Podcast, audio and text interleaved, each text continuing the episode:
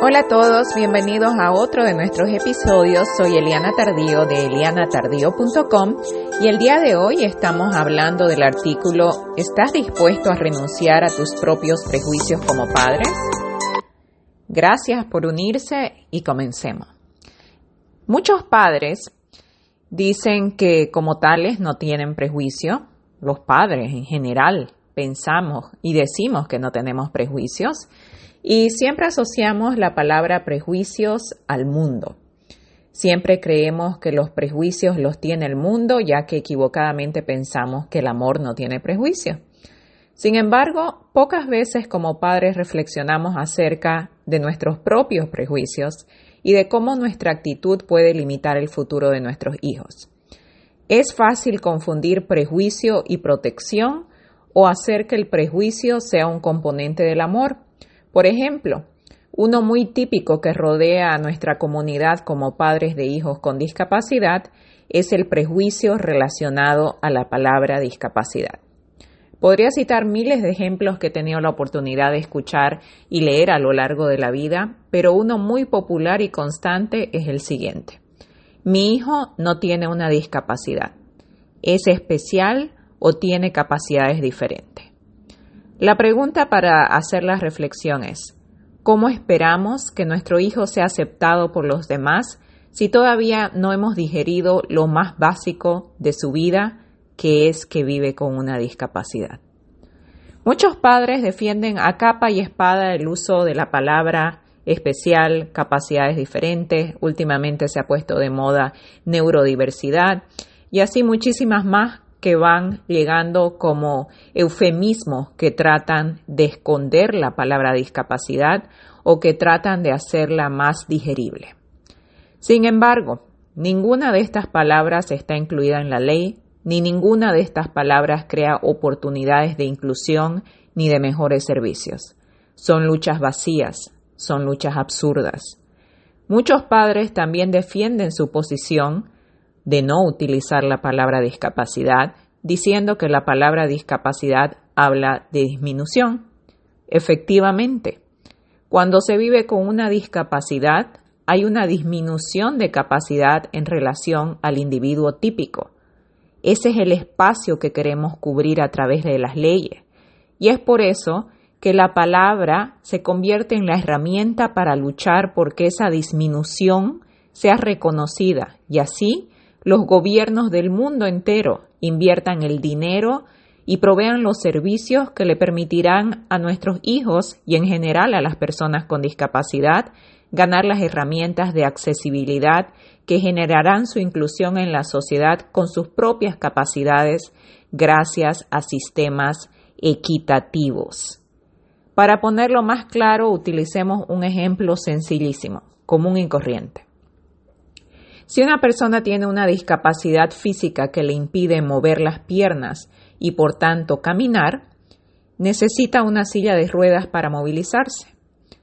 No podemos negar su discapacidad ignorando su necesidad inmediata de movilidad o decidiendo cargarla el resto de nuestras vidas en nuestros brazos solamente para que no tenga que utilizar la silla o solamente para negarnos a la realidad de que necesita una herramienta para movilizarse.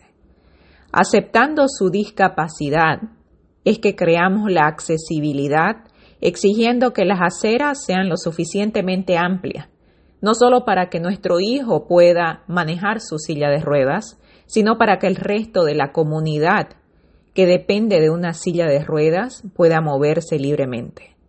Con esto nos aseguramos de que existan rampas adecuadas para que nuestro hijo y la comunidad entera pueda acceder a todos los lugares que el resto de la población accede, creando acceso universal. Así también nos aseguramos que los seguros médicos y los servicios acepten las necesidades médicas de las personas con discapacidad y por tanto las cubran para que las personas puedan movilizarse a través de las herramientas de asistencia tecnológica necesarias diciendo que es especial o que tiene capacidades diferentes o que Dios les da retos solamente a quien saben que pueden manejarlo, no hacemos ningún cambio sistémico. No ayudamos a que las personas con discapacidad reclamen su derecho a adaptaciones y modificaciones adecuadas y por tanto para que activen su derecho a servicios equitativos que les darán el mismo acceso con sus propias capacidades. No es tan difícil de entenderse, ¿cierto? Y lo mismo aplica a todas las discapacidades, independientemente de si son físicas, si son intelectuales, si son de salud mental, si son visibles o no son visibles.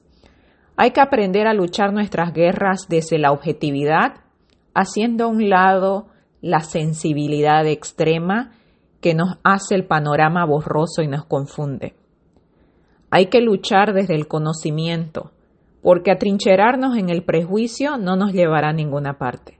Todo lo contrario, seguirá reforzando los estigmas y estereotipos que limitan la inclusión natural de las personas con discapacidad.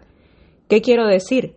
Por ejemplo, la necesidad inconsciente de muchos padres de demostrar que su hijo es mejor que otras personas con la misma discapacidad y de esta manera reclamar el espacio inclusivo que creen que se merecen. Por ejemplo, si mi hijo tiene síndrome de Down, pero es inteligente, él sí puede leer, entonces él sí se merece el espacio en la escuela, los otros no, porque los otros no están preparados. Esa no es una manera ni positiva ni inclusiva de crear inclusión. Es una manera específica de crear exclusión basados en un ejemplo específico. Hay todavía otro tipo de limitaciones, por ejemplo, las que los padres imponen en sus propios hijos cuando al no poder hacer lo que todos los demás hacen, del modo que todos los demás lo hacen, también los convierten en una justificación para conformarse con poco o nada para ellos. Y ese sería el caso de muchos padres que, por ejemplo, utilizan frases como no lo incluyo porque no habla. No lo incluyo porque es un angelito y cualquiera le puede hacer daño. En ningún momento se trata, cuando se habla de inclusión, ni de derecho, ni de equidad, de lanzar a un ser humano a los leones para que salga herido. Pero sí se trata de aceptar que tiene una discapacidad, de entender cómo la discapacidad afecta a su inclusión, de trabajar para llenar los espacios vacíos y darle la oportunidad de vivir la vida más típica posible. Creo que en realidad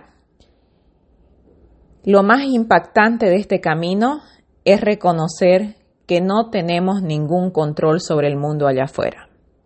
Pero al mismo tiempo lo más motivador y poderoso, y también real, es saber que cambiando lo que tenemos dentro, vamos a hacer el impacto real en el modo en el que el mundo perciba a nuestros hijos. Así que independientemente, y no importa cuántas veces lo escuche y cuántos padres digan que es culpa del mundo, tenemos unas responsabilidades de nuestro propio mundo. Y cambiando nuestro mundo, podemos hacer una diferencia afuera. Gracias por haber estado conmigo el día de hoy. No se olviden que estoy en las redes sociales como Eliana Tardío en Twitter e Instagram y como Eliana Tardío H en Facebook. El blog elianatardío.com, viviendo con pasión, compasión y estilo. Que tengan un buen día.